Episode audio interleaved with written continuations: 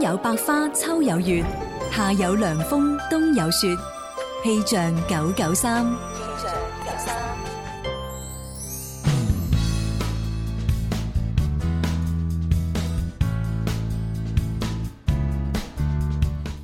大家中午好，一齊嚟關注廣州市區嘅天氣情況。預計未來三小時，廣州市中心城區多雲間晴，氣温介乎於二十五到二十八攝氏度之間，吹兩到三級嘅東北風。氣象播報完畢，你而家收聽緊嘅節目係《天生快活人》。春有百花，秋有月，夏有涼風，冬有雪。氣象九九三，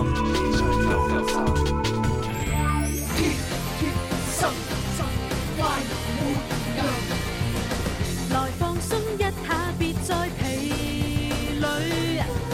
煩惱講拜拜，換上歡快。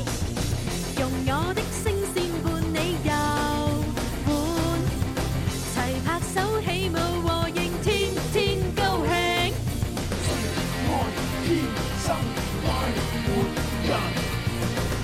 天生快活人，祝願節目繼續進發，收聽率不斷高升，快活人家族繼續向前衝啊！大家好，我係容祖兒。好啦，開始我哋天生快活人節目啦，終於開始。係啊，咁啊，而家咧就係北京時間十二點嘅呢個四十分左右啦。哇咁啊都幾開心嘅係嚇，啊即係反正攞住同樣嘅錢啊，做少啲 嘢咯。你有冇發覺朱紅最近啲啊 有少少不同啊 哦，冇乜嘢嘅，咁啊做人呢啲都係啲誒惰性嚟嘅啫。唔係，咁啊多客戶咧，自然我哋啲荷包就漲啲啊。咁啊荷包漲啲咧，朱紅係可以攞多啲錢出嚟送啦。朱紅攞多啲錢出嚟送咧，我哋啲細咧一定會跟住啦，因為我哋跟班嚟噶嘛。思思你講開查送實好似我收入冇乜點樣。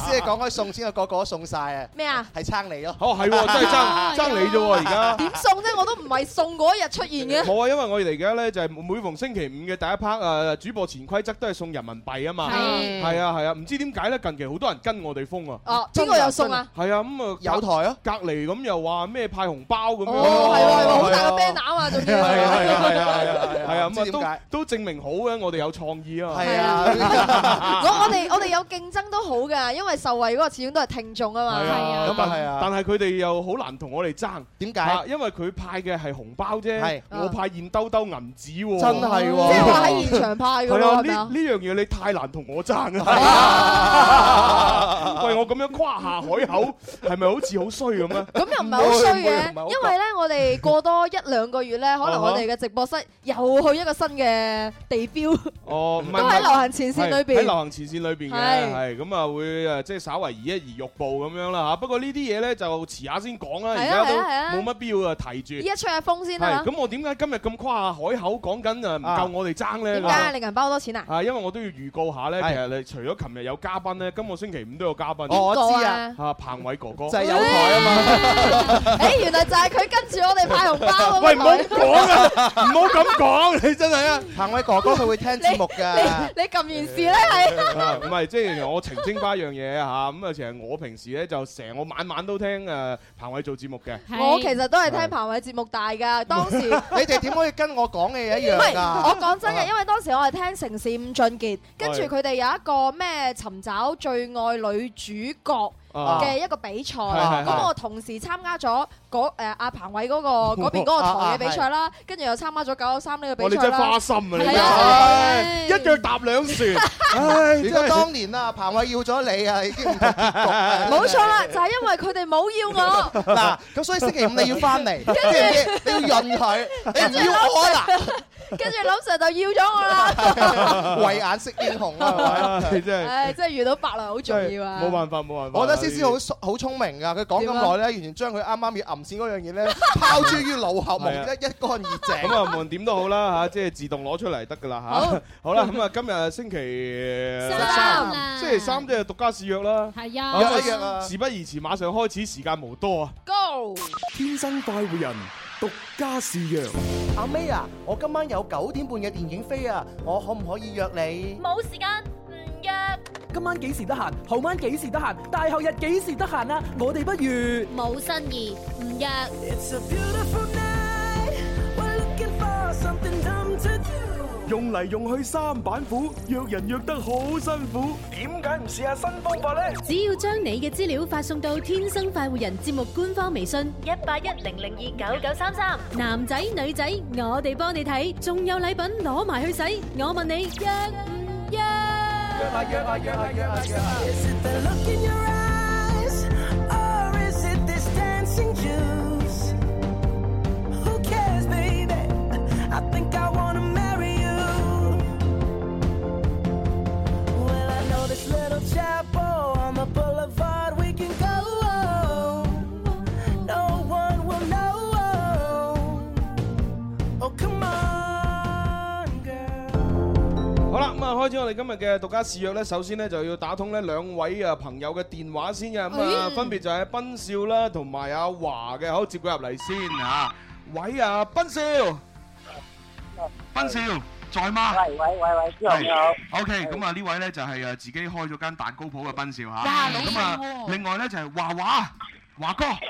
你好，係做飲食嘅華哥，嗯係啦，咁啊點解我同時打通你哋兩個嘅電話係咧？咯咁啊點解咧主要咧就要話俾你哋兩個聽咧，經過呢個一個星期嘅等待之後咧，咁我哋最終都係證實咧係冇人誒同你哋應約㗎。係啊咁所以咧我就要打翻電話提醒你哋咧，盡快咧就係揾一個時間抽個時間咧過嚟我哋誒流行前線 Happy Club 直播室咧就領取你哋每人一百蚊嘅現金餐券啊！其實我覺得唔緊要啊，佢哋兩個約一個時間一齊嚟，跟住兩個一齊去食咪得咯。誒咁啊，我覺得呢，就係、對於男人嚟講呢，咁樣係絕對唔係一個好嘅解決方法。如果唔係嘅話，好嘅解決方法呢，就係話呢，你可以繼續留意獨家試約。咁啊，當有女聽眾發出邀請，好似今日咁嚇，今日稍後會有女聽眾啦。嗯咁啊，女聽眾啊，如果發出邀請嘅時候呢，你哋主動應約呢，機會率就大好多啦。下次努力咯係啊係咁啊，斌少同埋華哥，誒係咁啦噃，記得快啲嚟過嚟攞餐券，OK？好，拜拜。拜拜。要咁慘咩？彼此今自由放手，其實我絕非愛得不夠，放手豁出所有，還有這個好友已經已經足夠。好啦，咁啊，用呢個快刀斬亂麻嘅方式嘅，搞掂咗佢哋兩個啊斬咗兩個男人之後咧，咁啊，跟住落嚟 就斬咗斬咗斬咗， 跟住落嚟就對女聽眾發出邀請啊！女聽眾你點斬啊？咁啊，因為咧上個星期咧，其實有個 Kla 咧就都發出咗邀請，咁啊啊係，但係因為我哋聯繫佢嘅時候咧，佢哋佢話今個星期太忙，因為做公關嘅，嗯哦係啦，即係唔知係咪好多客仔咁樣啦。 Kla 又係咁做公關嘅係咁，所以咧就誒下個星期先可以咧打翻電話俾佢咧就應約啦。哦咁啊，跟住落嚟咧，今日咧就係發出邀請嘅就會係我哋都好熟嘅一位好後生嘅老聽眾，咦，我哋好熟嘅。好靚女。啊啊佢上個星期先嚟到呢個現場啫喎。係啊係啊我其實好想知，其實普寧女喺廣州住定喺普寧住？哦，咁啊唔知啊，所以接個電話嚟係咯問問下先佢。喂，你好。之後一個人定喂，咁啊，普林你，啊唔係唔係普 寧女， 普寧女，我想問下你而家係啊多即係長期喺廣州定係喺普寧啊？去普寧啊？哇，咁咁即係話你發出邀請嘅話，可能應約嘅人就係要喺普寧先得噶咯喎。係咪會咁呢？咁但係都要攞餐券㗎。哦，唔使啊，喺廣州都得啊。係啊，如果我得閒嘅話，可以睇下請假過去啊嘛。嫁過嚟有心人有備而嚟嘅。你為咗我哋嗰一百蚊餐券，你特登喺普寧請假，唔翻工逃班咁樣過嚟？一百蚊事少啊，可能另一半事大冇錯啊！啊。啱啱正想講呢樣嘢。喂，我想問下你今次順便去睇下哦你哋啊嘛。多謝喎！喂，咁啊，今次咧就係普寧女咧就係發出呢個約飯嘅請求啊嗯係！誒，佢自我介紹係誒話愛笑的天生快活人，誒普通的潮汕女子，然之後咧具有住潮汕女仔嘅賢惠。哇，正啊！係啦，咁啊，你而家應約嘅呢個對象要求呢，就係想應呢個二十二到二十六歲嘅男性，五官端正，身高一米七到一米八之間。係只要係人類五官都端正 嘅，佢唔會隻眼生咗去個鼻嗰個位。喂，好難講個啊！鼻生咗去上隻眼嗰個有位。啲男人好抽象啊。好似你咁啊！係啊，喂，阿普玲女啊，我想問下你今次誒約飯嘅呢個心態係如何先？咁就交下朋友咧。嗯誒，講真嗰句啊，呢句假假地，好係啦，咪單身啊？係啊。咁我大概都估到你點啦吓，好诶，了解下你嘅性格，你係中意咩顏色？嗯誒，白色同埋白色、黑色，哇好極端喎。嗯係咯，好少女仔會中意兩樣色。我咩女仔中意啲顏色咧？咩啊肥嘅女仔哦嚇能夠遮到自己嘅身材。哦，啱啱啱，因為普寧女其實都好豐滿嘅。咦咁留意佢啊嚇！我 有，哦佢嚟過現場，嚟過好多次啊，每搞錯啊，蕭，你做咗咁耐，你未見過係啊佢？，佢佢佢心目中誒男神就係林 Sir 啊嘛，誒係啊 女神女神唔知，我有印象啦，佢微博頭像都係佢同林 Sir P 埋一齊嘅係相。 啊，合照合照。OK，好 ờ, 誒，你中意嘅食物係咩啊？普寧女食物啊係係水果定係咩啊？啊，隨你啦，你求其講一樣出嚟，等我了解下你啊。誒，中意食芒果。芒果。咁啊，即係話咧，如果係同你約飯嘅呢位朋友咧，最好係帶住個芒果嚟見你，帶住一梳芒果， 係啊，一梳。如果你想浪漫啲，唔好咁咁乜嘢嘅話咧，你就可以食完飯之後帶佢去一啲甜品鋪度食一啲同芒果有關嘅甜品，係啊，咩許留咩啊咁嗰啲 啊，或者鄧流咩？係啊係啊唔係啊，喺呢支班裏邊都有芒果壽司食啊。係哦，有有有，係啊， OK，咁我哋而家嗰個 K Only 法式專愛蛋糕夠有芒果蛋糕係啊，啦，大把地方有芒果食啦，係啊。 OK，好，咁啊，你中意嘅電影或者電視劇，你求其講一套俾我聽。電視劇啊，電視劇、電影都得。之前好多年以前係睇過嗰啲誒，好似叫做《意難夢》嗰啲，係台灣，咩咩咩嚟？夜難夢啊！唔係《意難夢》，誒係講啲乜嘢？講啲乜嘢㗎？我唔需要知個名啦，係講咩內容㗎？係咯係咯。係喪屍圍城 係咪？痴呆成成日煩晒呢啲嘢定係話科學怪人，定係外星人？故事咁咯，愛情故事，睇即係都嚟中意愛情故係事咪嘅。啲梅花三弄嗰差啲唔之多類啲啊啦。好憧憬嘅應該都對愛情。呢啲女仔好悶㗎。悶得過你？唔會吧？你都悶嘅可能之後深入了解呢啲女仔好浪漫、好唯美吧？係咯，即係都幾浪漫對，啊。所以對我嚟講咪好悶咯。係啊悶鬥悶呢兩 個 Ờ. Ờ。啊 OK，好你中意嘅明星係邊個啊？你是但講個明星出嚟啊！沈 Sir 咯。哦，我知呢個我知。 除咗呢個咧仲有咧？誒，冇啦暫時都未諗出。哦，好專一啊！好專一啊！中意林 Sir 呢啲都係好女仔嚟喂㗎喂，係叫係林 Sir 應約啊咪得啦。唔得唔得唔 得，林 Sir 好忙㗎係啊林 Sir 應一次約誒，要收好多錢出場 費啊！哇！要收出場費，係啊，林 Sir 出場費最低五位 數啊嘛。怪唔知佢次次都唔肯同我食飯係啊啦，係啊原來要收林 Sir，出場費。 應得佢一次約咁千千萬萬嘅女生點辦？誒，跟住下次我會同佢講，林 Sir 你喺我人工裏面扣啊。係啦，嗱嗱，我哋主持人咧就平啲，係咁啊，我哋打五折四我哋四位數啊，四位林 Sir 五位數，啊啊係啊啦，啊咁啊，大家就睇下點約啦，識做啦嗱有價啦係嘛 OK，咁啊，普寧女你中意嘅動物係咩？除咗人之外， 動物啊，係動物誒，可能係小白兔啦。小白兔，哎呀，好清純啊！我淨係中意接 佢啫，係你啊。竟然吃兔兔，白兔都接 啊！嘿，嗰個兔肉煲好正啊！咁樣喎係啊！我最記得以前我讀醫嘅時候咧，咪有時咧咪誒即係會做實驗噶嘛，啊咁哈啊有有幾堂課咧就係用兔仔，咁啊係啊，咁然之後咧做完實驗咧，我就唔我就諗住唔浪費，跟其實唔啊係我諗係我老師，啊啊啊！跟住個老師搞咗啲兔肉煲，啊哎 哎呀！最真係近咧喺微博上面講咧，啲醫科嘅學生咧，佢嘅刀工都好犀利嘅係嘛喎，能夠將一隻雞嘅骨咧係可以全部掹咗出嚟咧，啲係啊肉係完整嘅喎。你得唔得㗎，朱紅？係啦，我我唔得啊！ 你試下同佢嘈下交，佢知你情撐你骨嗰陣時，你咪知咯。好啦，咁啊繼續問啊，阿普寧女你平時中意嘅體育運動係乜嘢啊？體育運動，係 Ừ, 嗯，跑步啦。跑步。跑步 OK，啊嗱又係啲悶焦焦嘅興趣啊！即係佢中意啲競技類型嘅嘢啊咁啊，喎跟住就你平時誒讀書嘅時候最叻嘅科目係邊一科？語文，語文。哎啊表達能力唔錯嘅應該。即係誒，綜上所述咧，普寧女係一個文藝青年嚟。嗯我覺得係一個賢惠嘅好女仔。嗱，你睇啦，又睇愛情片係嘛，跟住誒中意明星又專一，係又中意小白兔咁可愛，啦，跟住又係讀語嗯文係嗯最叻嘅，係跟住跑步又係最普通嘅就係就係 跑步。唔係啱咗佢嗰句啦，一個普普通通嘅潮汕女仔啦。係啊係啊係係啊啊係啊！係啊好啦，咁啊，再問埋最後一個問題啦。誒，你最近聽得最多，能夠表達你近期嘅心情嘅歌係邊一首？誒張國榮嘅《沉默是金》。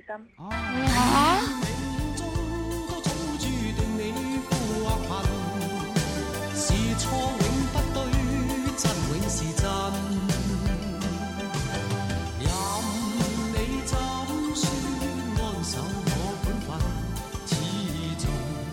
相信沉默是金。寶玲女會唔會近期你係受到啲咩委屈啊？係咯點解要聽呢隻歌嘅？，沉默是金好慘喎。話但係偶然聽到，覺得啲曲同埋啲詞寫得好好。嗯，曲詞都寫得好。嗯，係啊，跟住呢，就誒、呃心情方面，近期其實冇咩抑鬱嘅係咪？係啊。嗯，得啦。啊，好啦。咁啊，呢個時候咧就請我哋嘅普玲女咧正式咁樣發出一個邀請啦。係啦，請邀請下有誒興趣同你食飯嘅朋友咧，就盡快留言俾我哋。請講嗯好，普玲女開始。啊，點講啊？隨你啊，誒，你咁可以話各位後琴嘅男士，啊嚇擒我啦，擒喂我喂啦！喂喂喂喂喂喂！蕭敬元教壞細路妹。掟你出去。亂咁講嘢，啊掉你出去啦真掉係你出去各位後琴嘅男士， 如果你聽到今期嘅節目，你好想同我呢個普通嘅潮汕女食一餐飯，嗯喺普寧又得，喺廣州又得。咁你請快盡快發信微信過嚟 啊！唉，啊，我咁樣講嘅一個例子嚟啫，隨你講啦嚇。係啦到你啦啊普寧女。係啊，普寧女，啊，到你啦。講啦。誒，各位中意天生快人嘅 fans 啊嘛。就係 skip 咗你嗰兩隻字。哦，跟住咧，咁就。跟住。跟住講唔出嘢啦。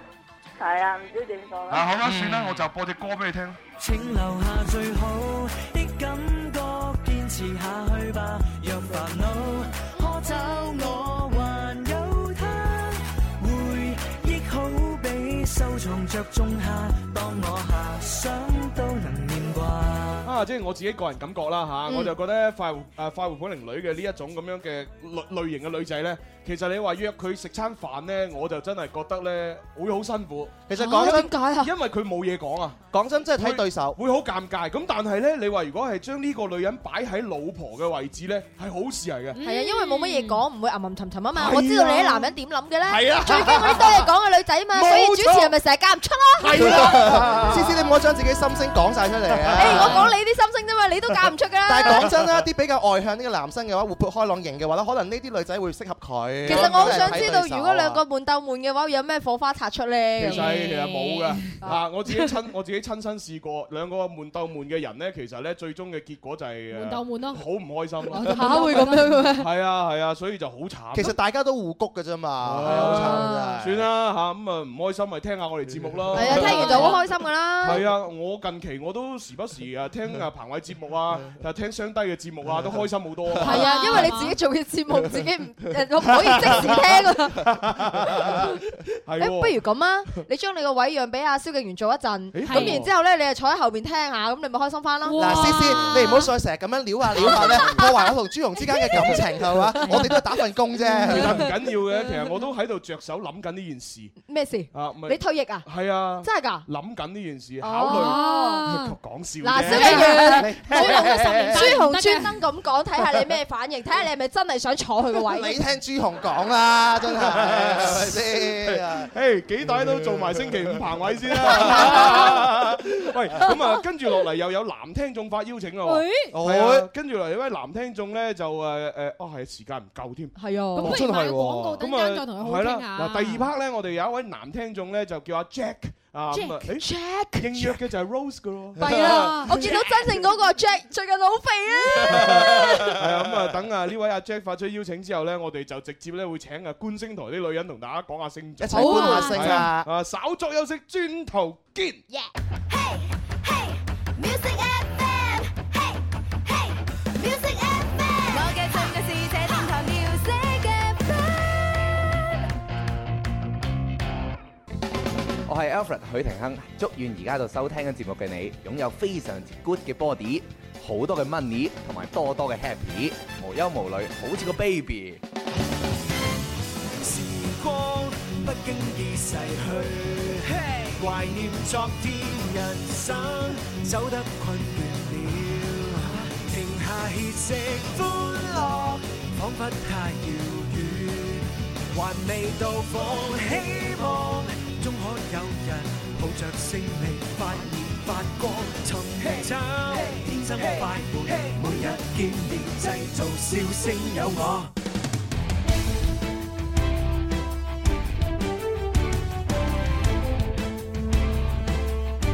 Hãy subscribe cho kênh Ghiền Mì Gõ Để không bỏ lỡ 話都冇咁快，五一超級黃金周即將嚟到啦！各大嘅商家紛紛都開展促銷活動，爭鋒佔領市場。我哋消費者都知道，為咗買到呢個價廉物美嘅商品，首先咧要貨比三家嘅。四月二十四號，廣州國美送嚟福利啦！只要你嚟到國美購物就可以全城比價啦。如果你價格貴咗嘅話，我哋就賠五百蚊。四月二十四號，國美首屆超級內購會內部員工福利低價前所未有，全場電器八折，八折啊無一例外，機會僅此一次。一次要買電器嘅聽眾朋友，揸緊時間去國美各大門店免費領取入場券。提醒你，活動期間必須係憑入場券先可以入去享受八折優惠啊！不過記得入場嘅係免費 Ờ. 㗎。绝对的完美双手，不流汗也不发抖，交叉在微笑的背后，暗藏危险的轮廓。在你最放松的时候，绝不带着任何感情就下手，从来不回头。开始的感觉不会痛，不会痛，放大的瞳孔就像做梦，幸福的错觉，很温暖，很包容。也许还期待，这是致命的冲动，你不懂，我不懂，究竟下手为什么存在？因为爱还是未知的未来，请放松摇摆，在你三百八十八十八心跳等待，所有年代全都飘。走起来，起来！这美丽的悲哀，就是爱，就是爱，全世界都不明白。好消息，好消息！二零一五林俊傑時線新地球世界巡迴演唱會廣州站，四月二十五號廣州國際體育演藝中心隆重上演。購票熱線。四零零六一零三七二一或者登錄大麥網。經歷咗五百幾個日子，橫跨四大洲，台北、北京、上海、香港、新加坡、深圳、廣州、成都、天津、南京、南寧、武漢、常州、杭州、大西洋城、拉斯維加斯、馬來西亞、澳門、雪梨、墨爾本、哈爾濱、重慶、青島、鄭州、倫敦，巡迴二十五個城市，超過三十萬人，共創時先紀錄。哇！林想睇俊就傑勁，到你講啦，邊度啊個勁字？你話你話想睇啊嘛。哦，想睇嘅話記得撥打購票熱線啦！嗱，講多次啊，四零零六一零三七二一。 J.J. 林俊傑獲得金曲歌王之後，首度砌世界巡迴演唱會，犀利，精彩可期，得啦！哇！係蕭敬唔係蕭敬元。喂，朱點紅啊啊，點啊嗱，頭先啊，國美啊，係嗰種促銷嘅情感嗯啊，要嗯嗯係係用係。咁啊，J J 林俊傑咧，有我哋瓊要瑤式嘅係啦 feel 係啊啦，要有音樂嘅底韻喺度咧。係咁如果想買啲女士嘅日常用品嘅話，你會攞咩？係我哋都好想女士啊女女士士啦一個月一次好準時嗰啲日常用品，你會點講咧？嘿，各位朋 友 ，come on！啊，我哋將會帶嚟女性嘅恩賜，中意打關鬥又 得，跳舞又得，好奇怪㗎，佢每個月嗰幾日嘅話特別活潑㗎，點解？因為入住咗嗰嗰個嘢之後，你冇講，你講多錯多，我唔中意你講，我中意笑。咁啊，當然啦，我哋咧其實咧用咁多唔同嘅方法咧，主要即係想呢個賣廣告咧就可以等大家唔好咁悶咁解啫。係啊唔會唔會唔即係會你你都知我哋節目啊多廣告㗎啦。係啊係啊係咁啊，因為好多老細咧就俾錢啊嘛。係 à, 啊係啊雖係啊係啊雖然啲錢入唔到我袋，但係我都要努力做好呢件事。係啊多謝你哋俾錢我哋嘅多謝晒，多謝晒多謝啊晒。咁啊，跟住落嚟就準備有獨家試約咧，就接埋嗰個男聽眾入嚟㗎哎呀好啊啦。男聽眾好啦好啦，咁啊，我哋準備誒翻嚟第二 part 獨家試約。阿 May 啊，我今晚有九點半嘅電影飛啊，我可唔可以約你？冇時間約。今晚幾時得閒？後晚幾時得閒？大後日幾時得閒啊？我哋不如冇新意，唔約。用嚟用去三板斧，約人約得好辛苦。點解唔試下新方法呢？只要將你嘅資料發送到《天生快活人》節目官方微信一八一零零二九九三三，男仔女仔，我哋幫你睇，仲有禮品攞埋去使。我問你約唔約？約啊約啊約啊約啊約啊！天生快活人，獨家試約。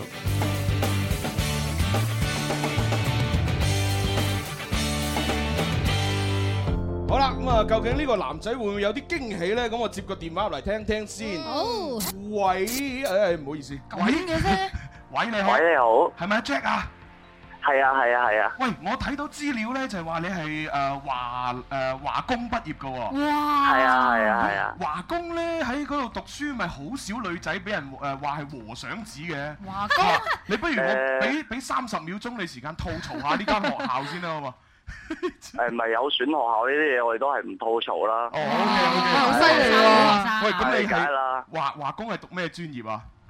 誒計算機科學與技術，你哦係五山嗰個校區定係大學城校區啊？誒大學城。哦，咁我想問下咧，當時讀大學嘅時候咧，你點樣誒解決你呢個鬱悶嘅心 情？即係喺喺學校裏邊行嚟行去，基本上見唔到有女性生物嘅存在。仲要讀呢個計算機科學呢啲專業，基本上都係男人嘅科啊學嚟噶唔嘛。驚嘅，係我哋有校花，你哋有幾多個女仔裏边選出呢一個校花？係咯。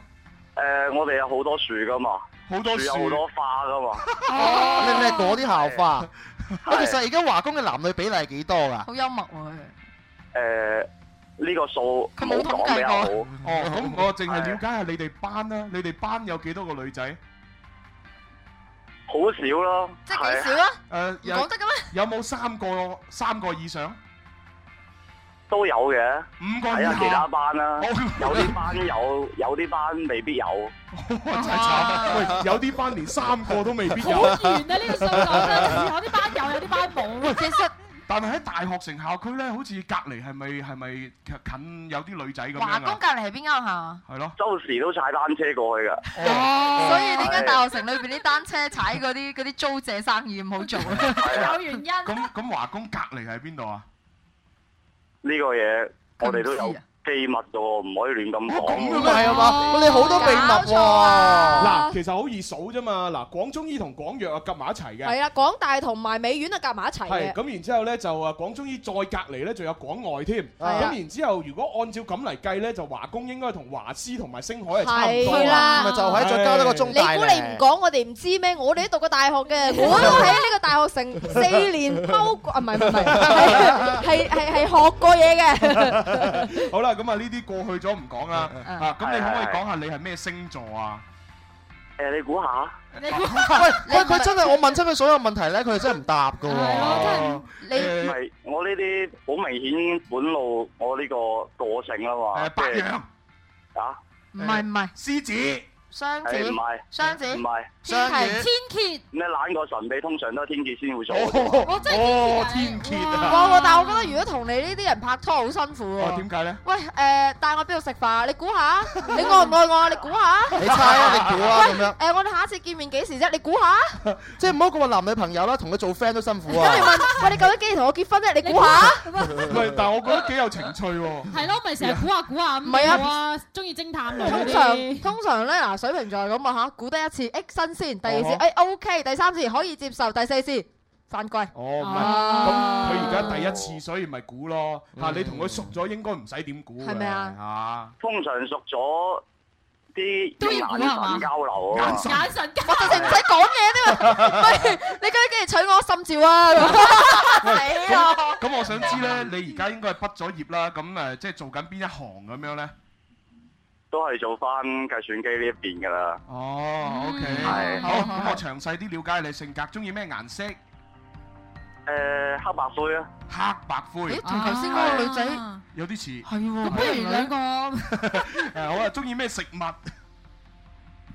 我唔揀食，基本都 OK。哦，都 OK，啊，好。好樣好樣。電影電視劇中意邊一套？隨便講。哇！最近《速度與激情七》啦，咦好潮流喎，係咯，知道啊實一實㗎喎。但係佢係加咗個最近兩個字，即係證明佢係成日換畫。嗯隨住隨住電影院嘅換畫，佢都換畫。英雄所見略 同。 O K，好，佢中意邊個明星啊？明星啊，係啊，我好中意你哋㗎。哇！多謝我哋暗星嚟嘅，最多係呢個鞋擦得未免 啊唔！係，即係打得電話上嚟咧，中意我哋嗰啲都正常嘅。係除咗我哋之外呢係啊，除咗我哋忠咧實擁趸，除除咗我哋除咗我咧，哋之後咧，除咗你哋，哦，陳奕迅 啦。哦，陳奕迅，好嘢好嘢，有共鳴喎有偈傾啊呢係個啊話題啊你約啦不如你應約。中意啲咩動物啊？除咗女人 之外， 我好中意貓，好中意狗嘅都。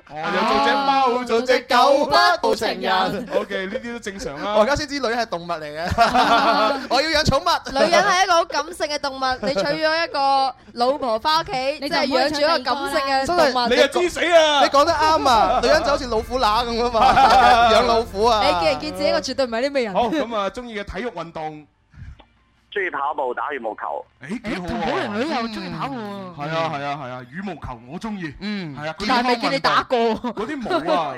上班你坐得多條頸，其實有時真係會有啲硬啊，即係即嗯係打羽毛球咁叫做解下壓又好啊，放 鬆即係另下條頸咯。 喂，證明佢平時好硬頸。嗯 唔係啊，我哋公司有誒有叫做運動時間，齊齊打羽毛球噶嘛。有啊，我從來唔參加嘅。係啊，你又話好中意打，又唔從唔參加。我中意羽毛球啫，我唔係話要打佢，我係攞住個羽毛球嚟嗨自己啲皮 膚，好軟熟。我數條雞毛數俾你，有多毛啊！ O K，好啦，咁啊，跟住誒，你最最叻嘅科目係咩啊？以前最叻嘅科目應該都啊，係理科㗎啦，我估。我可唔可以唔講啲專業啲嘅？哦，你咪講語數英政治啊、可能地理啊、想生講物嗰啲啦。佢最叻係睇動漫之類嗰啲咧，啲科目。 哦，你唔可以咁講㗎，學校啲理工有科嗰嘅啲男仔唔一定個個都係睇動漫㗎嘛。哦，係啊。咁即係中意係即係咩咧？咁即係咩咧？啊，你你中誒咪科目最叻係邊一科？科目最叻啊？嗯，基礎。基礎啊咩科目啊基礎啊？即係我唔係講大學嗰啲基礎科喎，我係講呢個小學、初中、高中嗰啲喎。係啊，咩語數英、小學初政中治、數學歷史咯，數學係啊，都係理科啦。都都都係標準嘅。係係 OK OK，好啦，咁啊，近期咧能夠代表你心情，你聽得最多嘅歌會係邊只啊？近排聽得最多啊？嗯，model 啊，model 係李榮浩。李榮浩嘅 model，冇得啊！ 아. 人哋中文嚟㗎。都得啊，都 得啊。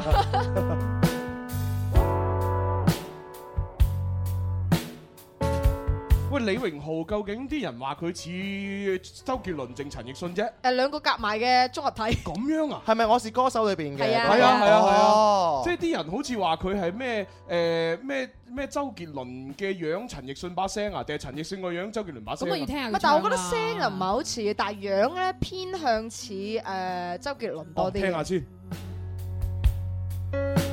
用完美的表情为脆弱的城市而成长。喂，哦係喎。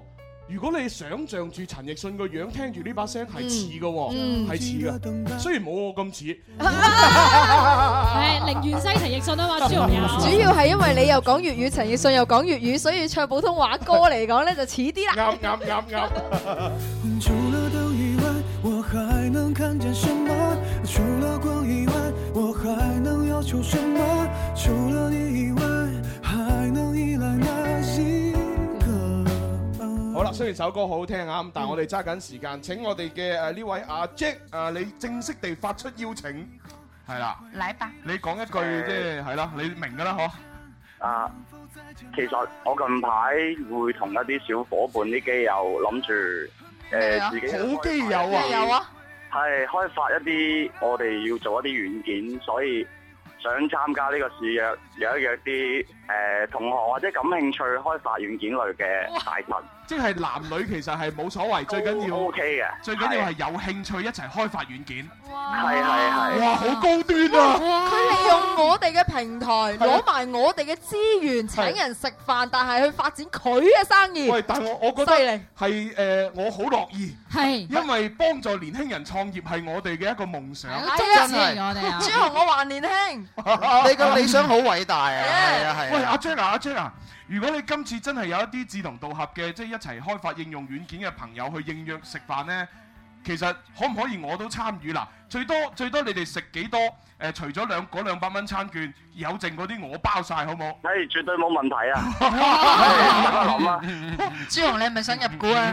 因為我好想聽下啲年輕人佢哋即係創業嘅諗法，啊即係我好想偷橋啊！啊即係嗱，我我我我唔係同你哋競爭，我係誒睇咗你哋嘅呢個誒創業計劃或者你哋溝通嘅內容之後呢，我將佢變成廣播內容。嗯係啦，呢個係我嘅一個好好嘅諗法嚟嘅。誒，然之後就可以同你哋嘅真係有實質嘅嗰個軟件個 software 去 crossover，係啊跟住就喺節目裏邊又幫你哋宣揚你哋嗰個公司啊，或者嗰係啊個軟件啊，咁我哋又有得着係咁樣啊，啫最最多偷雞幫你啊！好雞幫你。好唔好啊？絕對好，絕對好。 O K，好多謝晒你，係咁，拜拜，拜唱着我會喜怒，你會哀樂，唱幾分鐘情歌，沒什麼，至少證明我們還活着。啊咁啊，即係因為咧都有啊，係嘛有領導聽緊節目噶嘛，係係嘛係係係咁啊，啱先我講嗰個偷雞幫佢咧，其實係唔係唔係真係㗎嚇？我唔係真係咁做㗎係咁嚇講啊下啫我講下笑，唔講邊有得笑純粹朱紅嘅個人立場，係並啊不代表本台。 係啦，嗱，如果真係佢落廣告咧，我係會上繳嗰個廣告費㗎嚇，係絕對唔會私吞。我哋好少見到啲咁勵志嘅哥們嚇，利用我哋嘅平台識一啲嘅志同道合嘅朋友啊嘛。仲要男女不限嗰度。係啊係啊其實我哋建議㗎，多啲咁咯，唔一定要識男朋友女朋友㗎係啊嘛，反而冇咁尷尬添。啊我明係一個交友嘅平台啊嘛，係當然多啲朋友啦。大家志同道合傾埋食餐飯，誒啱咪一齊合伙係啊咯，係咪約下先飯啫，係咪先？好，咁啊，跟住落嚟咧，我又要送大禮俾聽眾啦誒，係啦，鳳凰傳奇。哦耶！嗱，各位朋友，準備要打電話入嚟咧，就係唱 歌仔啦。誒，今日我哋唱小蘋果啊，都係又係小蘋果啊最炫小蘋果。邊個唱得最好，可以攞走門飛。昂的天涯是我的爱，绵绵的青山脚下花正开。什么样的节奏是最呀最摇摆？什么样的歌声才是最开怀？变成蜡烛燃烧自己，只为照亮你。把我一切都献给你，只要你欢喜。你让我每个明天都变得有意义。生命虽短，爱你永远不离不弃。你是我天边最美的云彩，让我用心把你留下来。留下来。的笑脸温暖我的心窝，点亮我生命的火。吼吼吼吼吼！你是我的小呀小苹果，怎么爱你都不嫌多，永远都唱着最炫的民族风啊，是整片天空最美的姿态。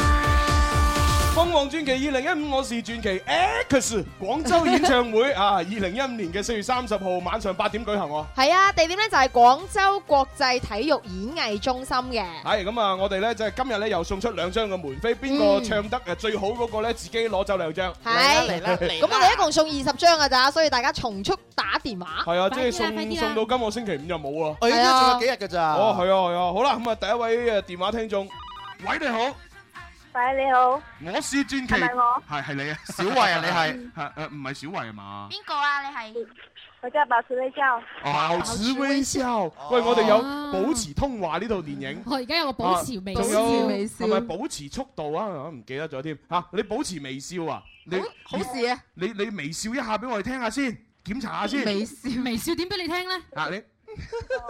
咁呢啲啊！奸笑嚟 咩奸笑係？呢啲係男，唔係呢啲係男人嘅奸笑，你頭先嗰個係女人嘅奸笑唔。係喎，我覺得女人個奸笑，呢個係傻笑，咁咪傻笑，傻笑，哇！呢啲係狂笑。好啦，唔理啦。誒，呃微笑，你要唱這個小蘋果，來吧，嗯，好。好來，開始。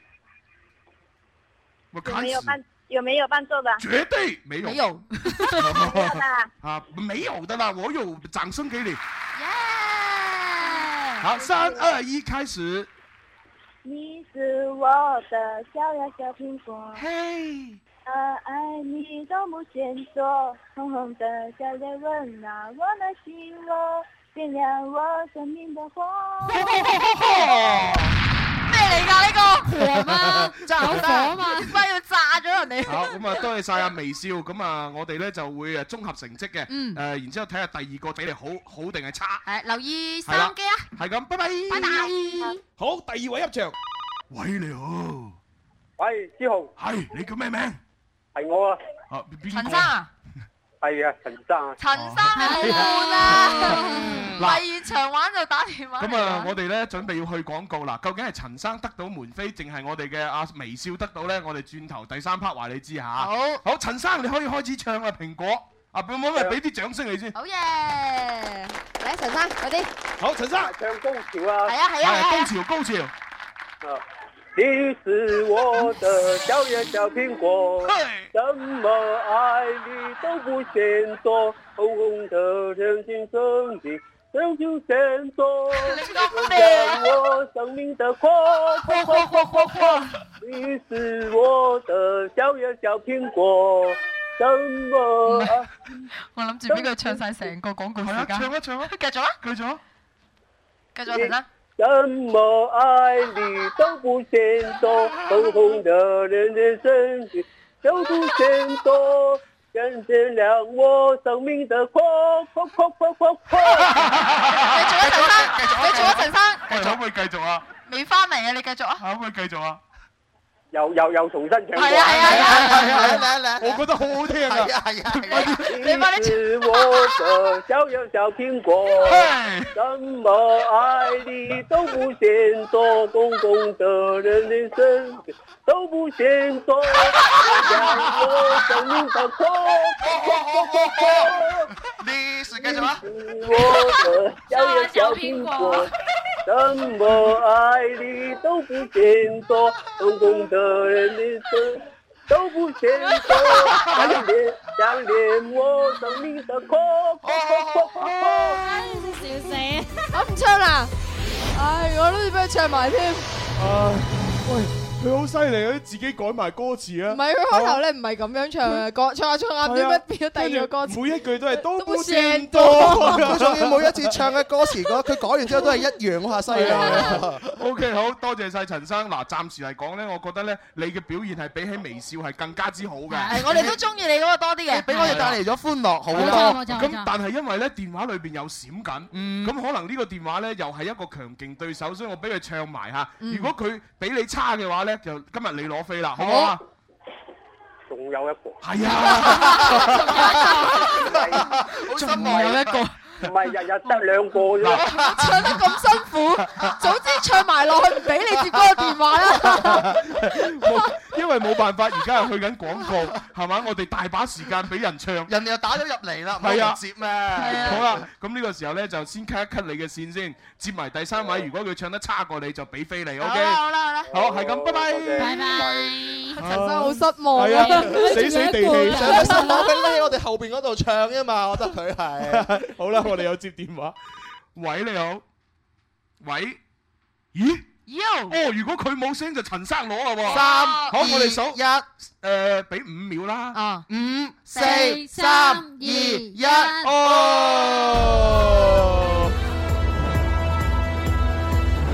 點解要賭性咧？未翻嚟啊！唔知啊，唔知翻嚟未啊？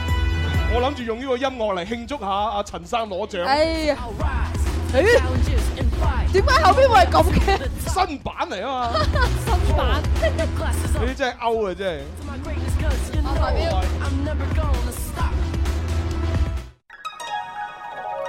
春有百花，秋有月，夏有涼風，冬有雪。氣象九九三，各位朋友，中午好！中午時分一齊嚟關注廣州市區嘅天氣情況。今日下午到聽日上午，廣州多雲到晴，氣温介乎於十八到二十七攝氏度之間，吹輕微嘅偏北風。氣象播報完畢，嚟緊收聽緊嘅節目係《天生快活人》。春有百花，秋有月，夏有涼風，冬有雪。氣象九九三，時光不經意逝去，懷念昨天，人生走得困倦了，停下歇息，歡樂彷彿太遙遠，還未到訪，希望在終可有日抱着勝利發熱發光，尋找天生快活，每日見面製造笑聲有我。喂，終於翻嚟第三 part 嘅《天生快活人》節嗯目啦！頭先阿陳生咧就唱咗呢一個最炫小蘋 果，但係佢唱啊咗係啦，唱咗三隻字咧就去咗廣告，我相信好多朋友好想聽翻佢唱歌。我今日所有嘅精華就放喺陳生嗰度，你真係鬼馬。佢一共咧就係 repeat 唱咗五次嘅，其實嗰個時間。咁啊，當然啦，我匯報下咧，就係陳生咧，佢啊唱得好差，咁啊係，但係咧就唱得好搞笑都。唔係好差啫。啊！誒又走音又唔記得歌詞， 啊但係唱得好好笑，氹得主持人好開心。咁啊，所以咧呢個四月誒三十號晚八點嘅《鳳凰傳奇》嘅嗰個演唱會嘅門飛兩張咧，就送俾陳生啦。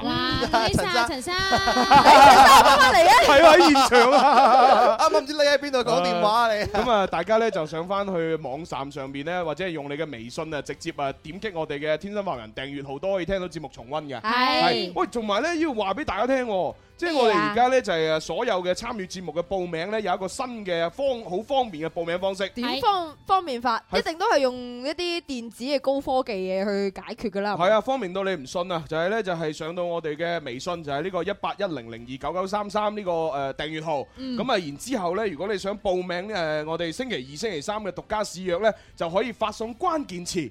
約飯呢兩個字，哦係啦，發送約飯咁，我哋就會有一個誒報名表回覆俾你。咁呢個呢，你可以係誒誒發出邀請啦，同埋應約都得嘅。哇！咁啊，另外咧，你可以直接點擊咧我哋嘅個一八一零零二九九三三嘅頁哦，面嗰個上面嗰個有哦唔好唔好點啦，嗰個唔好話俾大家聽。佢哋叻嘅就揾，唔叻嘅就由佢。誒，嗱咁啊，仲有第二個關鍵詞喎，係嘛？係主播潛規則啊，就係聽日啊贏人民幣嗰個啊啊啊啊，咁啊後日贏人後日後日哦後日係係係係係星期五啊係咁啊贏人民幣呢個主播潛規則咧，大家係發送人民幣三個字，嗯咁啊我哋就會收到呢個報名表哦啦，幾咁啊，係嗯方咪便。收到報名表之後填妥發翻俾我哋定係點樣？係啊，填妥咪發翻喺微信咪得咯。哦，OK OK。當我哋 call 你嘅時候，人民幣就向你揮手啊啦。喂人民幣自然飄埋嚟係啊！係啊 我發覺咧，一用咗呢個報名系統之後嗯啊，哇！喺報名潛規則嗰啲人，嘣一聲爆晒。爆晒你冇辦法，方便啊嘛，係係啊咪係先？啊我用部手機可以報名喎。係啊，而且閒閒地攞到百零蚊。我哋真係要多謝馬化騰啦， 啊咁啊，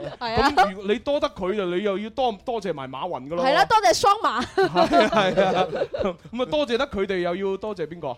其實唔係要多謝我哋每一個主持人咩？啲錢我哋揞噶喎。啱啱啱啱喂，啱全啊！部主持人吟啊，林 Sir 吟唔吟㗎？啱揞揞咗啦已經最大嚿㗎哇哇喂錢多喂啊！，咁啱咧，星期五彭偉又上嚟，不如叫彭偉又 揞啲啦。喂，反正佢哋又揞噶嘛。係啊，佢哋彈又啲過嚟啊。係啊知唔知點解我奉旨係唔星期五翻嚟啊？啊就唔 揞啊。唔係，除咗唔吟之外，仲有一收啊！我哋又將個潛規則放喺星期三啫。好係啊好啦，咁啊，跟住落嚟就要誒請觀星台的女人㗎啦。係啊，我哋要轉個 channel，哦嗯啱啱，變得好 sexy 咁講嘢，啱啱啱，嚟啦！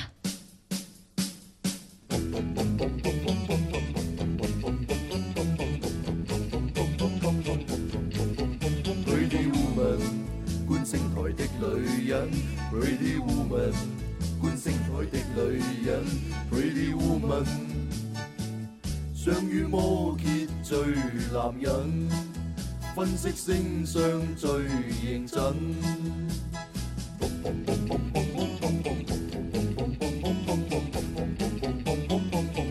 Pretty Woman。观星台的女人。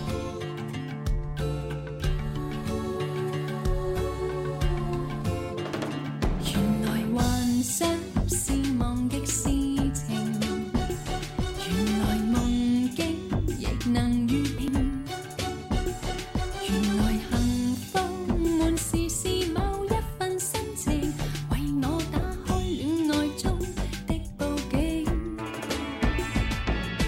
雙像眼睛，偷偷看世界上最好風景。這段情幾千億雙眼做證，即使天生再任性，也與你笑着承認。我知你會咁啊，總之拉你咪。雨天過，見證着唱錯咗啊你！情幾千億雙眼做證，翻飛的星屑是最好。性台的 女人。我心目當中嘅女神就係陳慧琳啊佢唱呢首歌嘅時候咧，就啱啱出道冇幾耐，哦簡直我心目當中嘅仙女一樣嘅存在。哦係啊咁依家呢但係啱啱俾朱紅嗰個聲哦減咗少少分。啊當豬咁聲 嗰嘢。咁啊，當然啦，呢只歌咧就真係好中意啊，係好多人嘅回憶啊係係係係所以咧就係用用呢首歌請出觀星台的女人，女人你好。你唔好成 日同女人講嘢咁粗暴先得㗎。温哎柔温柔温柔，啊係女人食咗飯未啊？啊，食咗啦。温柔都嚟帶啲 man 啲。哦，哇 咁樣。今日講咩話題啊因？為上星期咧時間唔係好夠，咁啊所以咧就上星期講嘅嗰個話題咧就係話誒最疑心重啊！係疑心最重嘅女星座哎啊，咁啊上個星期排咗名噶啦，嗯咁啊今日我哋用最簡單嘅方法去回顧一下最疑心重嘅女星座分別係邊幾個咧啊嚇？誒、女仔星座嘅太陽上升，金牛座嘅女仔排第三位，因為嗯佢哋比較實際啲，係啦，咁就會容易誒、有疑心。嗯然後第二位係有誒、並排咗巨蟹同埋天蠍座，嗯咁佢哋係屬於如果你有前科咧，就會好容易有疑心嘅一、嗯一部分。嗯咁然後第一位係排咗雙魚座，咁佢哋嘅疑心咧係會誒、呃發生喺生活中或者愛情中都會容易有嘅。嗯，係啦，咁啊，以上呢就係疑心最重嘅女女星星座座。咁啊，當然呢，如果你拍緊拖嘅嗰個另一半，誒、嗰個女仔咁啱係呢啲星座呢，嗯咁可能你自己呢就要端正自己嘅態度，係啊，係我嘛諗住呃佢啦。係啊，盡量坦白啲，坦白從寬。咁啊，同埋唔好做咁多呢，就係鬼鬼祟祟嘅嘢。你有時咧，啲男仔咧 真係唔明你係諗咩㗎， 因為有時你哋根本都唔係講大話嘅，但係你哋啊又嫌煩，係啊唔想解釋，係啊所以就唔同佢講。你一唔同佢講咧，佢就會諗咗，即係諗歪咗。唔係，啊其實有時候你唔怪得啲男人。我哋咁唔怪，係啊諗唔明你哋女人諗咩啦？我哋男人同你哋講咗噶啦啊嘛，講佢哋都唔明，好似對牛彈唔係琴即咁係樣又。又等等於嗱，舉個例子啊，舉個例子，即係假如男一個男仔 A 啊，咁啊，嗯然之後同一個女仔 B 咁啊，嗯可能拍緊拖啊，嗯咁然之後咧，當呢個 B 嘅女仔疑心重啊，或者佢自信唔夠，又或者 A 嘅男仔可能太優秀啦，咁樣嘅時候就會產生一啲誒。呃一啲一啲好難，即係好難可以磨磨平到嘅摩擦。嗯咁當呢個 A 嘅男仔約咗好似阿思思你呢啲咁樣嘅，即係一一望落去好有殺傷力嘅女人食飯 嘅時候，優質女嚇，即係一睇，哇！喂，咁靚嘅咁樣，咁咁咁，當你呢個 A 約咗你食飯嘅時候，咁食飯呢件事，究竟 A 係要同 B 坦白，定係呃住阿 B 啊？咁我相信嚟講，有一部分嘅男人都係選擇會呃住阿 B，因 為如果阿 B 一見到你張相，佢就會覺得喂，點解咁但係我話俾你聽哇喎，B 啊成日唔知點解一定會睇到 A 嘅相嘅喎。係啊咁但係 A 咧，A 咧就有好多朋友咧又識 B，係啊唔係係係 A 嘅朋友好多又識佢嘅女朋友佢 B，嘅女朋友 B。係啦。咁但係 A 咧又識誒，我係咩啊？我係 C 係嘛？係你係係 C 啊 A 又識 C 喎，好複雜啊！咁所以咧，A 咧就會同 C 講：，喂，阿 B 同你食飯喎，所以咧，阿 B 嘅女朋友誒，喂，你亂晒喎，你你亂晒啊！唔係反阿正 A 嘅女朋友呷醋。唔係，反正咧，即係簡單啲講句就係、即係如果呢個男仔約一個比較靚嘅女仔去出去食飯嘅時候，其實本來就係食飯嘅啫。咁、但係你講俾女朋友聽，可能就演變成為咧，佢會諗你做好多嘢。咁所以咁啊弊啦，惡性啊循環。你最知唔緊知要咧啊係 A，即係個男仔係對 B 好啲，啊哦咁 B 咧自然有安全感咧，就唔會成日懷疑 A 啦。我就覺得 B 呢個女仔 呢，開闊啲，胸襟廣闊啲， 唔好令到呢個 A 嘅男仔成日搞到咁辛苦。冇錯唔係嘅話搞到佢啲同事辛苦，你知唔知？係啊係啊係啊，好難就佢啊！講嘢又要就佢個 channel，唔夠十秒就轉另外個 channel，好辛苦啊㗎。喂，我哋我哋同事用 X 嚟到代替 X Y 好似解咩咁而家？啊，我哋好似心同感受係咁啊嘅，點係咯，唔解？好唔好再講呢個話題啦。我我哋開啟新話題。好咩話題？誒，咪住先。開緊新話題之前唔記得咗，其實上星期有有啲有啲聽眾留咗言啊，係咩？留咗言問我哋俾問題係嘛係問問係問女人問題。哦問女人問題哦哦係呢個叫默默關注 Angel，佢咧就想問下女人獅子座嘅性格係點嘅咧？啊，獅子女咁樣喎。女嘅吓係啊獅子女。誒、咁係指佢一般誒、呃常規嘅性感啊，係咯常規啦誒獅子座嘅女仔咧，其實就好可愛嘅，因為嗯佢哋咧好中意被讚美啦，所以佢哋成日都會將自己打扮打扮得好靚啦，好、嗯可愛咁樣啦。嗯咁、但係誒、呃如果一旦佢喺誒被讚美之前，或者喺未被讚美呢個過程中聽到好多唔開心嘅事，或者係即係人哋對佢唔認同嘅事咧，佢哋就會誒、呃即係有啲自卑，即係或者唔知點算，咁亦都有可能會有。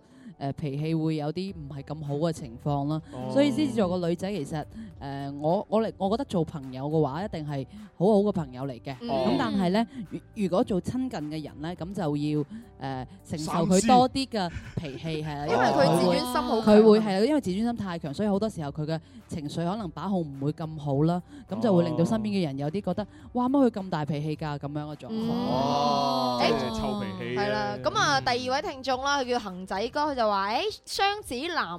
誒、今年做乜嘢類型嘅工作會比較適合呢？觀星台大師，唔該講下啦。其實 雙子座嘅男仔誒、呃，無論係每一年啦嚇，其實我覺得佢哋跟從根本上嘅性格出發，佢哋係應該做一啲啊、呃即係比較靠把口去。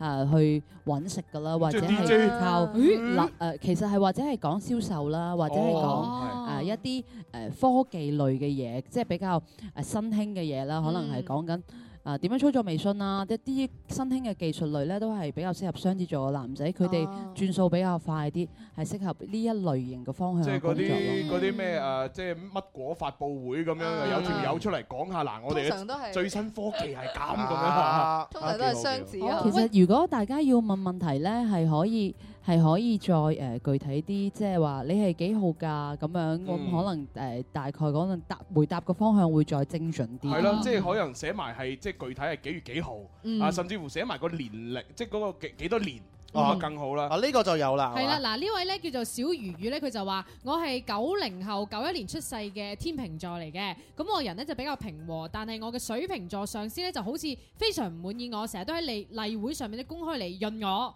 我應該點樣去誒緩和同上司嘅關係？水瓶座係中意咁樣潤下人嘅。水瓶座上司，哦啊啊其實我覺得啊，天秤座嘅女仔喺呢一方面，因為天秤座其實本身佢哋嘅狀態就係比較平和啲，希望誒、呃因為佢哋講嘢都係比較温和啲，可能中意啲講啲大家都中意聽嘅好聽嘅説話，所以啊喺佢嘅世界裏邊，佢亦都會覺得佢唔想聽到啲唔係咁好聽嘅説話。咁、嗯但係其實水瓶座或者我哋講頭先，甚至係前面講到嘅獅子座女仔，佢哋對友好嘅人或者佢哋重視嘅人嘅表達方式，可能好多時候就會係。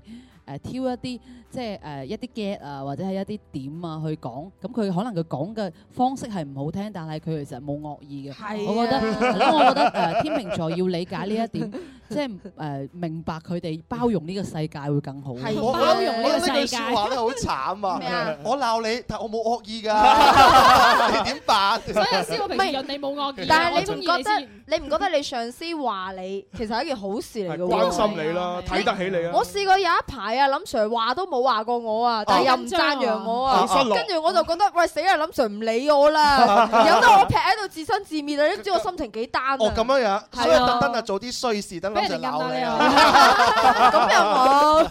咁啊，有位叫做啊 Yannon 嘅女仔，佢就話啦：誒，請問美女星象師金牛座嘅咪住係你又知佢係美女，佢自己講話請問美女星象哦好啦上司當係啦係啊，真 係 OK 金牛座嘅媽咪應該要點樣同雙魚座嘅小朋友相處咧？平時應該注意啲乜嘢咧？我個女好反骨啊，唔知點算。反 骨啊！係咪反骨啊係咪喺十三半英歲啊左右啊？係咪因為你個老公嘅問題啊？ 應該點做啲乜嘢咧？哦係啦係多啦謝。誒都係等阿大師嚟到誒講下先。其實呢兩個星座嘅本質嘅方向啦，以及佢哋嘅屬性啦，完全係唔一樣嘅。咁、嗯好似金牛座嘅媽咪，佢覺得做任何事應該實際啦，係咪？嗯即係包括我哋今日啊、每個誒、呃女仔嘅話，可能佢就應該一係要食三餐，因為要又要運動啦，即係好多佢有呢啲咁嘅諗法，嗯會覺得一個正常或者健康嘅生活應該係點，你就按呢啲咁樣嘅規則去做就得啦。咁但係對於雙魚座嚟講，佢覺得我今日究竟想唔想 食飯？感覺應唔應該食飯？我今日覺得我想着紅色定想着綠色好冇係 plan 冇規則嘅，嚇係咁佢樣啊隨感覺而行嘅。所以對於金牛座嘅媽咪嚟講，佢冇辦法理解呢個世界。嗯佢覺得呢個世界只呢個世界只可以就係按照我認為啱嘅規則做，嗯而雙魚座係講我要按照我認為啱嘅感覺做，係哦啦、所以誒呢一個狀態上面，佢覺得反骨嘅原則唔係話誒呢個女真係唔孝順佢，或者佢係做緊錯嘅事，嗯而係冇按照翻佢嘅規則去即做係。打破晒啲規矩，係啦，咁我覺得誒金牛座嘅媽咪，如果你真係生咗一個雙魚座嘅女，咁你就放手，係啦，即係放因為手，放開所有，彼此更自由。放手，其實我邊唔好唱嗰度啦對唔住對唔住，哇鬼咁忍唔住係啊，因為咁樣會令誒家庭更加和諧啦，小朋友嘅成長亦都會更好啦。因為雙魚座嘅誒小朋友係好需要空間去做，嗯甚至佢需要空間去錯。因為啊話俾佢知你咁任性咁跟隨自己嘅感覺去做事係唔啱，佢需要做錯過佢先知道我唔應該咁樣做。其實雙魚座係經歷咗一啲唔啱嘅事之後，佢會變得好精明啦嗯，同埋會知道自己應該要更有規則做事，但係佢哋一定要經歷過碰壁嘅時候先誒得。咁睇嚟阿蕭公子碰好多壁咯喎，係 啊，㗎你我基本上可以拍赤壁之你你係咪雙雙魚啊係雙哎魚呀啊！但係我想講喎，其實咧呢個金牛座嘅媽咪咧都要負一啲嘅責任嘅哦，喎。點解咧？咁係你生咗個女係雙係啊誒你雙魚座噶嘛？你自己計錯數咯，係啊，你教時間教得唔啱係啊，啊但係係啊我哋就唔教。我覺得咧，可能阿媽其實即係無論咩星座都會有少少咁樣嘅，要按佢規則做事。情意見係啦，你你睇下我媽咪咧，我個鞋啊，因為我我兩層樓噶嘛嚇。咁哇佢哇富婆啊知知兩層富婆啊，唔係係係假假兩層嚟嘅。咁咧都教得幾真㗎。係啊，真係。咁咧就上二樓嘅時候咧就要 換鞋，係跟住我阿媽就話： 你對鞋咧個方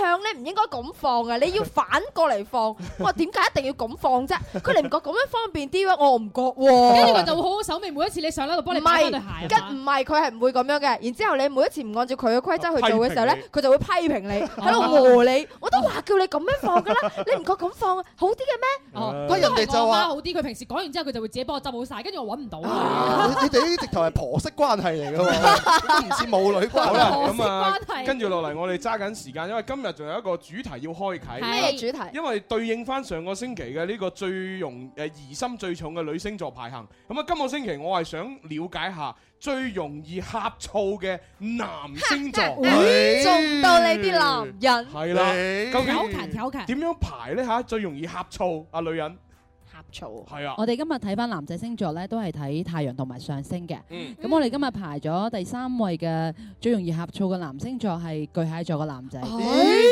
À. 我哋有有居家㗎喎，冇啊應該我哋哦冇，我哋冇。OK，好嘅。因為咧，佢哋其實係好敏感，因為畢竟佢哋係水象星座，嗯而且其實好多巨蟹座咧喺誒誒感情方面係好容易就係冇自信嘅。咁佢佢、自己會覺得其實當然佢覺得自己對誒、呃自己另外一半已經好好嗯啦，但係佢會覺得另外一半仲係會有好多機會，因為佢哋相信自己另另外一半係好優秀。哦咁所以咧，佢哋會一旦誒另外一半有一啲好似頭先你哋講呃約食飯咁有嘅啲情苗況頭發生嘅時喺候誒女仔有咁樣，可能同一個男性嘅同事出去食飯啊，點樣咁樣，佢哋翻嚟咧都會表現出唔開心，嗯 即係佢哋更多呢種呷醋咧係誒自傷嚟嘅，嗯係啦，哦即係佢會自己令到自己好。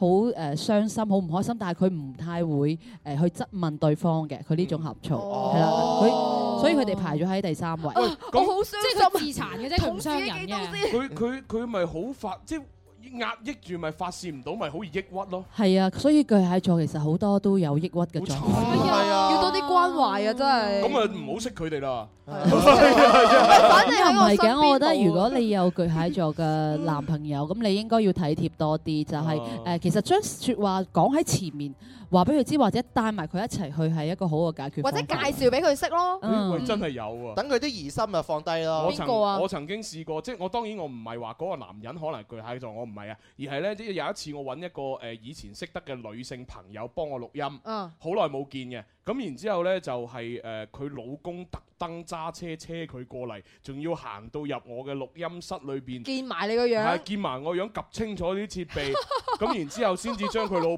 將佢老婆抌喺我直誒嘅錄音室嗰度咧，自己出去煲煙。證實嗰度係錄音室嚟㗎啦。但係其實咧，男人係啊咁樣做，女人係覺得好幸福嘅。咁啊女人係唔會覺得可能煩嘅喎。反反正我就覺得好唔自在，即係俾佢老公咁樣及完之後，但係 但係我理解到，我明白你嗰個感受，你又及你啊老公及嘢嘅時候嗰種眼神係唔一樣嘅，嘢啊即係嗰佢啲佢想睇下，哎眼神誒到底係咪錄音室啊？嗰種嘅眼神唔一話唔樣。定人哋就係想嚟睇下錄音室係咁樣，又好好奇咧。但係我心裏邊覺得，如果咧你真係咩嘅話，你應該係坐埋喺裏邊睇我錄音啊！你而家出去煲咁人煙，哋係你驚阻住你啊啊，即係嘛。你都唔知人哋幾心思幾細膩咧。咁你知唔知佢走咗之後，我同佢做啲咩啊？誒，咁肯定係錄音㗎，你要講啱，明係係啦。 啱啱啱啱。好好，OK，第二位 OK，第第二個誒排行咧，係啦，我哋今日排喺第二位嘅咧，會有金牛座嘅男仔。哦誒又係金牛啊，成日都關你事喂係嘅。啊金牛咪指父咯。哦係啊，太陽上升哦喺金牛座嘅男仔，其實都係好容易呷醋嘅。哎呀，指父呷醋啊！真係啊！主要主要嘅原因係因為佢哋係土上星座，成日都會聽到佢哋比較實際嘅思維啦。咁、嗯但係而且佢哋係一個自我歸屬感好強嘅人，就哦係呢樣嘢係我嘅。係啊啦，即係所以佢覺得呢樣嘢係我嘅，咁佢就只能夠係喺我身邊，嗯以及係由我去支配。咁好多時候佢啊嘅佢嘅呷醋更加會表現擴大為，除咗可能佢唔可以咁隨便去同異性接觸之外，譬如佢會唔中意自己嘅女伴着得太暴露啦。但係呢個暴露係可以俾佢睇，哦但係唔可以俾人哋 睇。哇真係好係啦，Ờ. 到底有啲控制欲嘅感覺。喂，但係阿子富好多女性朋友嘅喎，個個個都好後生好靚嘅喎，呢呢度可以排到七仔㗎哇嘛，咁犀利嘅咩？啊哦所以其實金牛座其實佢哋更多嘅一種感覺係覺得誒、其實佢哋係保護心態嘅，嗯佢、覺得哦佢只相信自己先可以俾到幸福同埋俾到更多嘅保護佢，所以佢就覺得誒其他人佢都係唔信任嘅，咁佢、嗯就會覺得誒、你都唔好同其他人接觸，因為咁樣可能會損令你會受傷啊或者係點樣，所以佢哋都係比較容易會呷醋嘅一群體。哦哦咁咪即係，誒你唔好出街啊，睇蝕晒。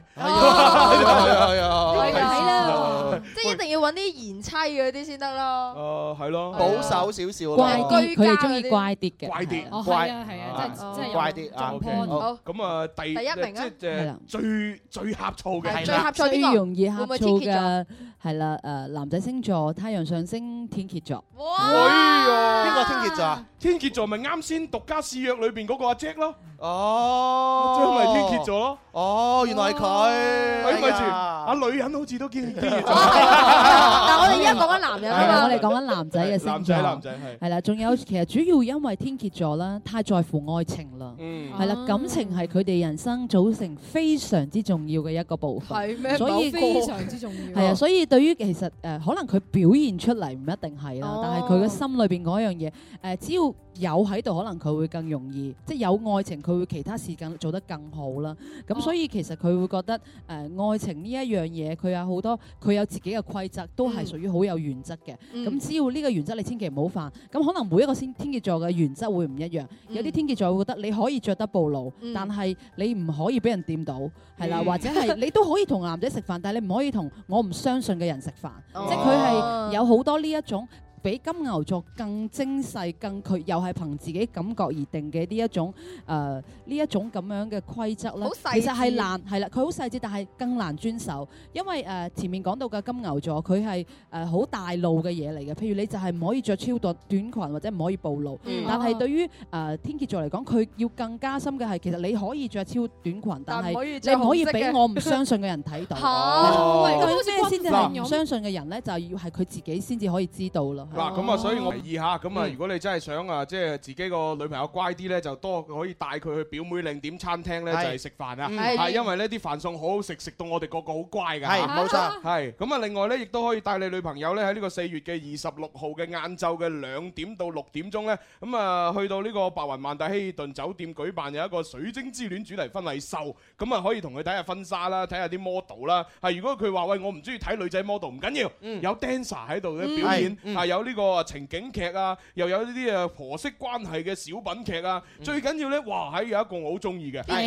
個明星廚房秀咁啊有五星誒五星級嘅烹飪技術，由呢個行政總廚幫你煮咁樣，咁啊當然仲有好多抽獎啦，嗱例如呢一個閒閒地啊兩萬八千八百八十八蚊總統套房一晚含雙人自助餐嘅呢個獎品，到時會抽獎。 第二個獎啊，一萬零八百蚊嘅克拉高端定製婚紗一套。係係啊。定制婚紗咁啊，仲有好多啊西裝啊、襯衫啊、嚇夏日咩連衣裙啊、禮服啊等等咧，好多咧就又有有嘢抽睇獎。，又有嘢攞。係啦，咁啊，大家可以去選擇啊。咁啊，今日時間差唔多，我哋準備交咪俾潘多拉啦。啊潘多拉音樂多謝晒觀星台的女人，拜拜。